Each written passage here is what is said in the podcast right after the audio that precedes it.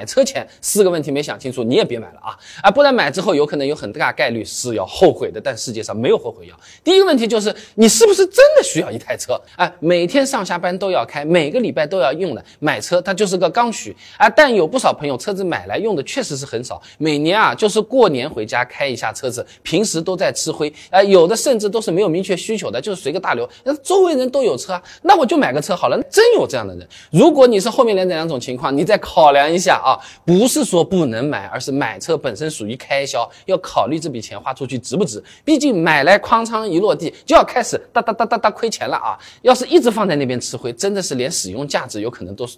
赚不回来啊！那么确定自己要买一台车之后，接下来要想的是什么？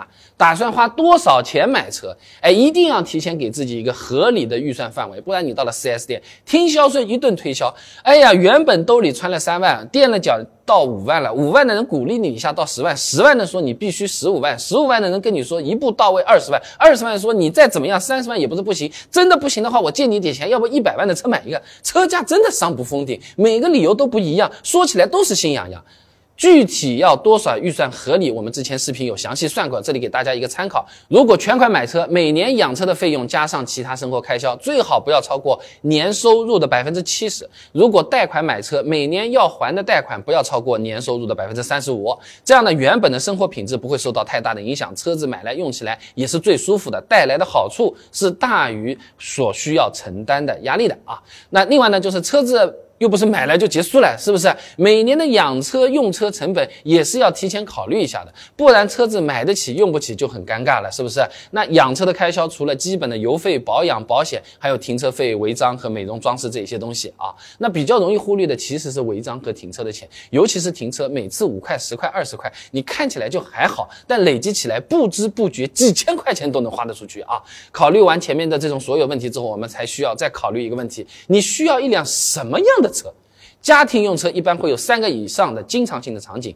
买车之前，你可以直接把具体的用车场景，你就写写出来，或者是表格上打打出来。要不要上下班代步的？还是要全家一起出游的？还是商务接待接朋友、打肿脸充胖子的？还是说要日常买菜的？啊，只是在市区开的，还是要开个山路的？路况到底是怎么样的？老家要不要去回的？是开高架比较多的，还是钻隧道比较多的？再加上一些细节的问题，你甚至都可以列列列列出一百条来来。哎，你列出来了之后，核心的不是把它擦掉。或者是勾上，是排顺序，什么排在前面，什么排在后面，你不可能挑到百分之一百完美的车子的。各位已经成家结婚甚至带娃的男司机和女司机朋友们，留言去讨论一下你们的心得吧。所谓的百分之一百到底存不存在？当初你们是做的什么决定？让我也听听啊。